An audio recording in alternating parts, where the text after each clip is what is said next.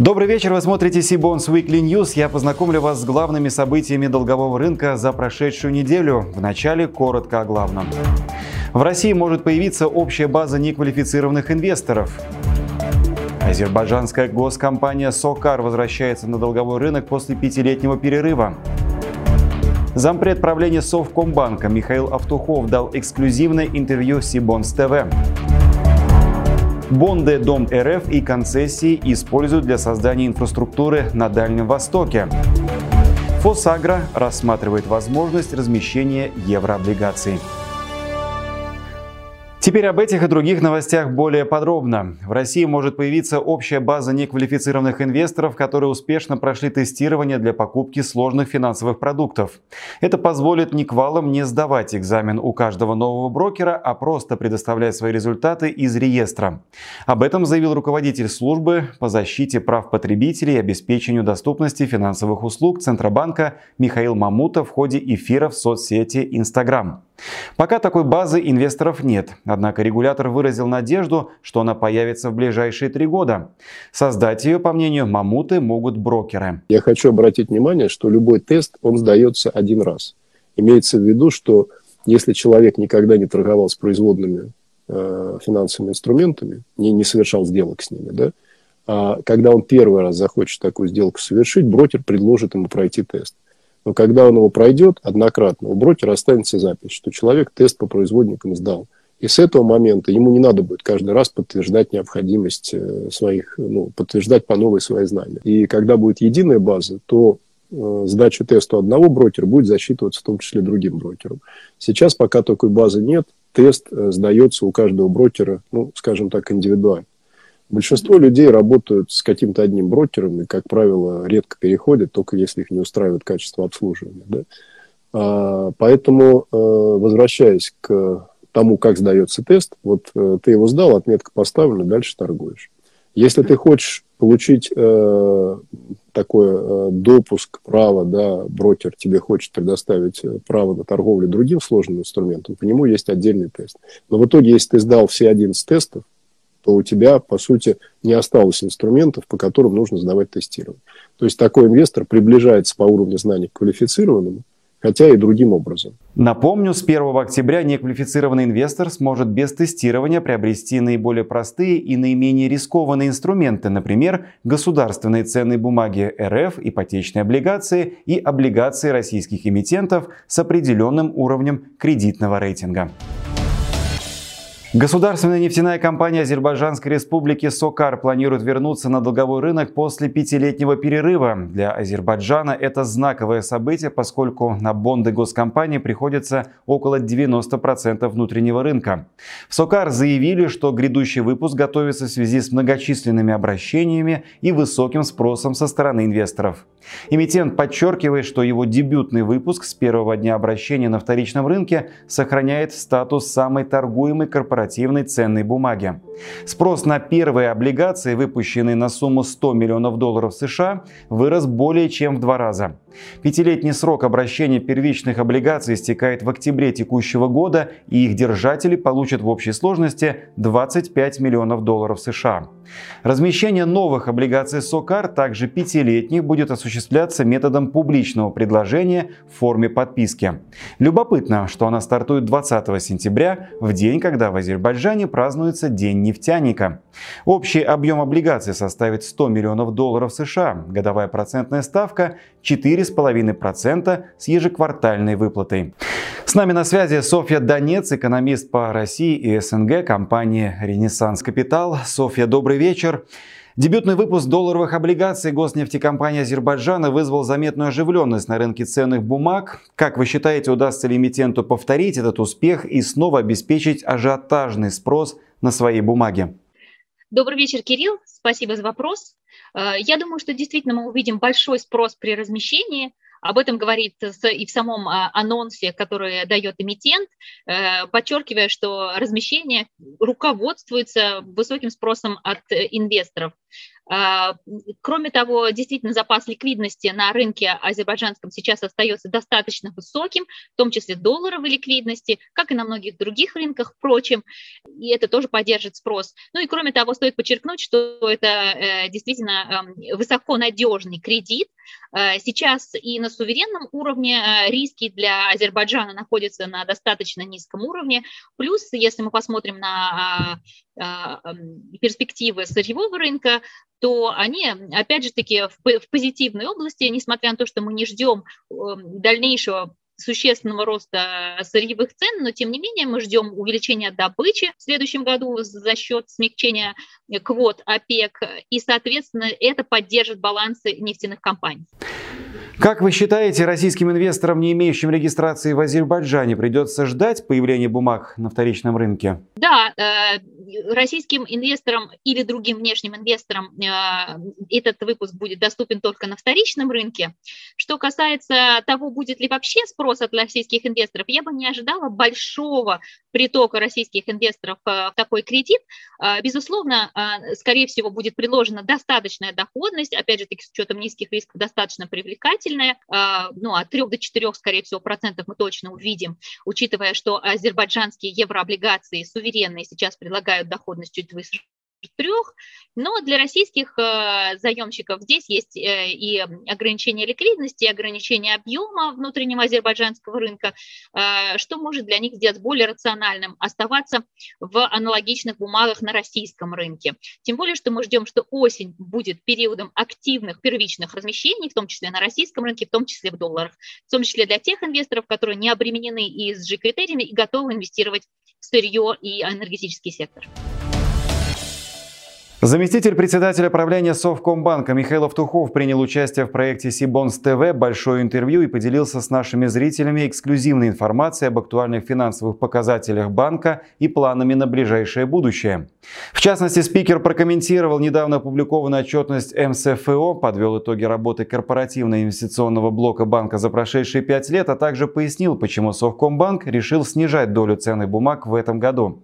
Кроме того, Михаил Автухов рассказал об итогах сделки по покупке банка «Восточный» и уточнил, планирует ли банк новые M&A в ближайшее время. Давайте подведем некоторые итоги. Мы оптимистично смотрим на перспективы. Работа проделана большая, есть чем гордиться. Как и вечный двигатель невозможен, невозможно, наверное, на одних и тех же инструментах год из года зарабатывать. Мы очень жестко оценивали риски, но самому себя хвалить как бы довольно сложно. На первом этапе было очень напряженно. Ну, тут э, какого в лоб ответа тут не будет никогда.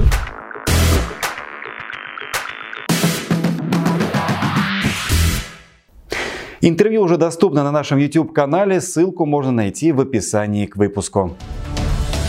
Инфраструктурные облигации Дом РФ и механизм «Дальневосточная концессия» планируется использовать для строительства социальных и коммунальных объектов для новостроек. Соответствующее соглашение Дом РФ и Корпорация развития Дальнего Востока и Арктики подписали во время шестого Восточного экономического форума.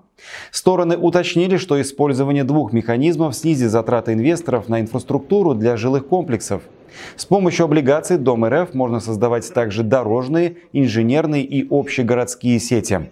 Денежные средства от размещения облигаций выдаются по льготной ставке, которая обеспечивается субсидией из федерального бюджета. Дом РФ выступает поручителем по облигациям, займы дочерним обществам субъектов РФ и строительным компаниям выдаются под гарантию субъекта. Более подробно об этой программе мы попросили рассказать директора Дома РФ по инфраструктурным облигациям Антона Никитина. Антон, здравствуйте. Вы предложили инвесторам интересные финансовые инструменты. Расскажите о них подробнее, как долго они будут действовать. А, добрый вечер, Кирилл. А, да, на прошлой неделе в рамках Восточного экономического форума Дом РФ и Минвосток развития подписали соглашение о совместном применении механизмов а, облигаций для финансирования инфраструктуры Дом РФ и механизма дальневосточной концессии Минвосток развития. Для чего мы это делаем? Собственно говоря, собственно говоря, наша идея облигаций для финансирования инфраструктуры заключается в том, что все финансирование, которое мы предоставляем в рамках нашей программы, оно будет попадать в общий пул обеспечения по облигациям, которые мы выпускаем. Мы думаем, что эта программа будет достаточно длительной. Финансирование и возвратность будет обеспечиваться после ввода объектов в эксплуатацию.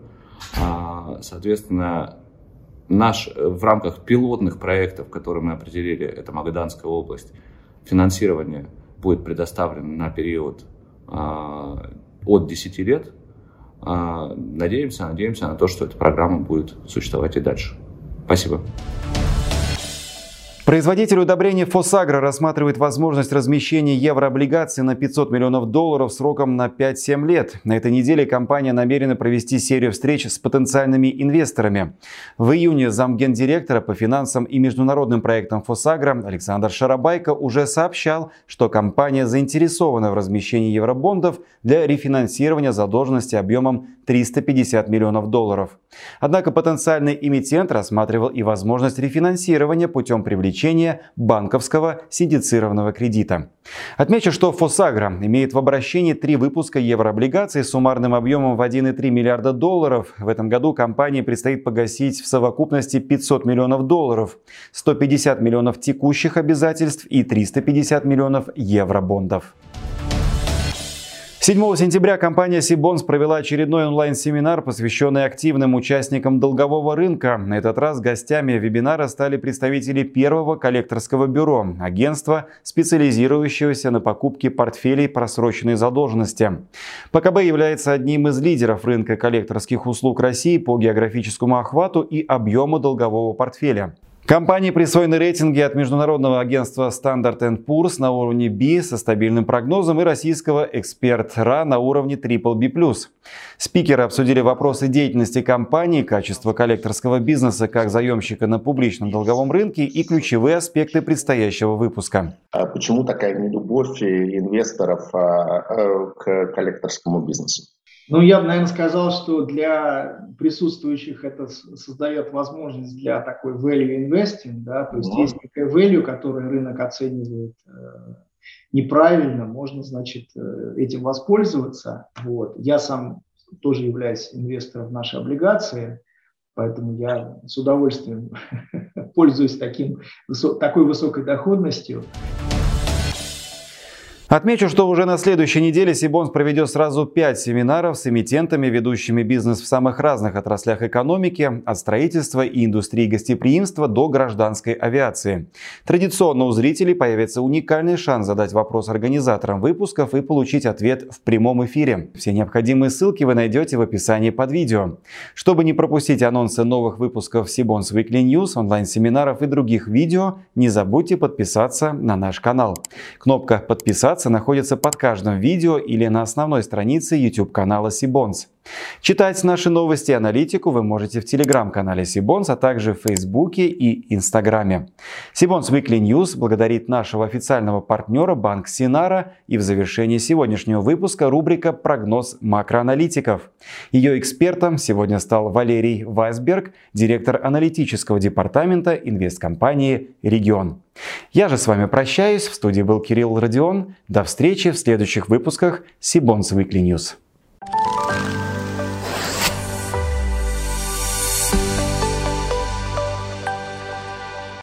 Ближайшее событие, которое, безусловно, окажет влияние на рынки, это заседание Центрального банка, на котором будет э, принято решение по ключевой ставке. Можно ожидать, что ставка будет повышена на 50 э, базисных пунктов, исходя из того, что у нас инфляция в сентябре с высокой вероятностью окажется около 7%, ну, может быть, практически 7%, то и ставка будет 7%, то есть фактически мы будем иметь э, в текущий момент э, э, нулевую реальную процентную ставку базовую. И, в принципе, дальше, конечно, все будет зависеть от трактовки вот, текущего инфляционного сценария Банком России. Я думаю, что, конечно, после заседания ЦБ будет опубликовано через некоторое время э, проект основных направлений денежно-кредитной политики, где основное влияние, внимание будет уделено вопросам э, нового таргета по инфляции и, э, наверное, оценкам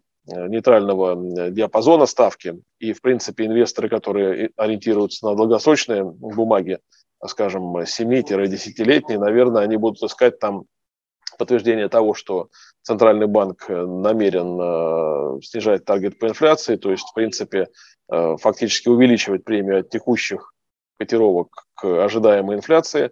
И, в принципе, возможно, что в этой ситуации длинный конец кривой, он будет достаточно Э, устойчивым. Да? Супер длинные бумаги, конечно, которые находятся за пределами десятилетнего диапазона, на них оказывает влияние, конечно, ситуация с э, американскими бумагами. Мы видим ставки пока очень низкие, но все зависит от того, насколько э, и как будет разрешен вопрос с потолком госдолга американского, да, и одновременно как Федрезерв примет решение о том, насколько быстро сворачивать э, количественное смягчение. Мы видим, что долгосрочный конец российской кривой, он уже, в принципе, все-таки настраивается на то, что действительно э, премия должна быть более весомой и более значительной. Однако э, я считаю, что сейчас вот в новой, скажем так, коммуникации нашего центрального банка и в новой композиции инвесторов на дальнем конце, в принципе, наверное, можно ожидать, что Э, вот, традиционные спреды, которые были у нас и наблюдались многолетние спреды наших бумаг к американским, возможно, они будут иметь э, тенденцию к некоторому сокращению.